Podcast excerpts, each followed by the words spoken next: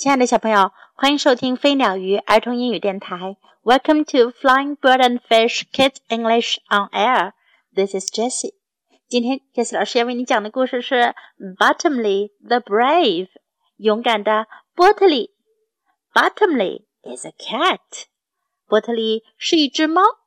我们来听听他给我们讲的故事。Bottomley the Brave. It doesn't take much to wake me. 我是很容易醒的。So I was on my feet the moment the six burglars broke in. 所以啊，当那六名盗贼破门而入时，我一下子就醒了。Of course, they knew they'd made a big mistake as soon as they saw me. 当然啦，他们一看到我就知道他们犯了个大错误。Quick, run for it! One burglar screamed. 有一名盗贼尖叫了起来：“快点儿，快跑！That's no ordinary cat. That's Bottomley. 那可不是一只普通的猫，那是波特利。Bottomley the brave，勇敢的波特利。But I wasn't going to let them get away that easily. 可我不会让他们就那么轻易离开的。They asked for this, Bottomley. I told myself.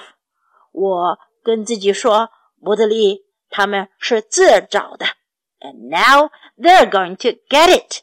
现在就让他们尝尝这滋味吧。I attacked them in a second clawing and biting，我迅速去攻击他们，又抓又咬。Well, the fight didn't last long. 嗯，战斗可没有持续多久。Because I don't think they'd met a cat who knew karate before. 因为啊，我觉得他们肯定没有遇到过会空手道的猫。And Pretty soon, four of them were begging for mercy. 很快，他们当中的四个人呀，就祈求我大发慈悲了。The other two tried to run for it. 另外两个想要跑掉，but they didn't stand a chance. 可是他们没有机会。Who would against a trained fighting cat like me? 谁能跟我这样一只受过训练的战斗猫对敌呀？And then I just called for the police to come and arrest them。然后呀，我就给警察打电话，让他们来逮捕他们。But the bad news is, while I was clobbering the last two burglars, the other four ate that roast chicken you were saving for supper and escaped. 可是呀，坏消息是，当我正在痛打那最后两名盗贼时，另外那四个呀吃掉了你们本来准备留作晚餐的烤鸡，然后跑掉了。You believe me, don't you？你们相信我的，对吧？No, bottomly, not one word. 它的主人小姑娘说：“不，波特利，我们一个字儿都不相信。But we do believe you are the laziest, sleepiest, greediest, funniest cat who tells the best stories in the world。但我们确实相信你是最懒惰的、最会睡觉的、最贪婪的、最有趣的猫。”还会讲世界上最好的故事。小朋友，你们相信 Bottomley the Brave 勇敢的波特利给我们讲的这个故事吗？他一个对敌了六名破门而入的盗贼，还把他们给赶跑了，抓住了。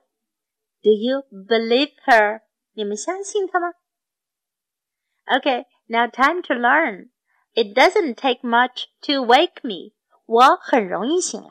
It doesn't take much to wake me. It doesn't take much to wake me. 不需要什么就能让我醒来。A big mistake，大错误。A big mistake. A big mistake. Quick, 快 quick, quick. Run for it. 快跑 Run for it. Run for it. That's no ordinary cat. 那可不是一只普通猫。That's no ordinary cat. That's no ordinary cat.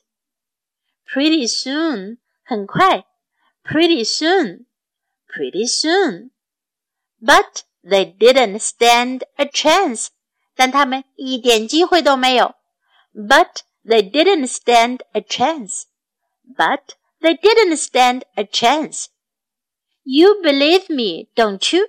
你们相信我，不是吗？You believe me, don't you? You believe me, don't you? Not one word，一个字儿都不信。not one word. Not one word. Now let's listen to the story once again. Bottomley the Brave. It doesn't take much to wake me. So I was on my feet the moment the six burglars broke in. Of course, they knew they'd made a big mistake as soon as they saw me. Quick, run for it! One burglar screamed. That's no ordinary cat. That's Bottomley. Bottomley the brave. But I wasn't going to let them get away that easily. They asked for this Bottomley, I told myself, and now they're going to get it. I attacked them in a second clawing and biting. Well, the fight didn't last long because I don't think they'd met a cat who knew karate before. And pretty soon four of them were begging for mercy. The other two tried to run for it, but they didn't stand a chance. Who would against a trained fighting cat like me? and then I just called for the police to come and arrest them. But the bad news is, while I was clobbering the last two burglars, the other four ate that roast chicken you were saving for supper and escaped.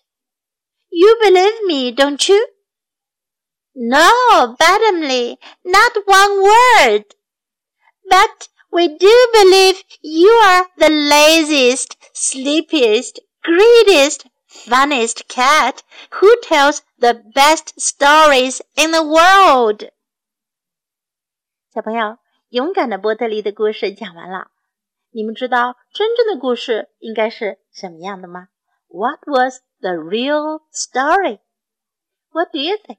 你们觉得呢？OK，time to say goodbye.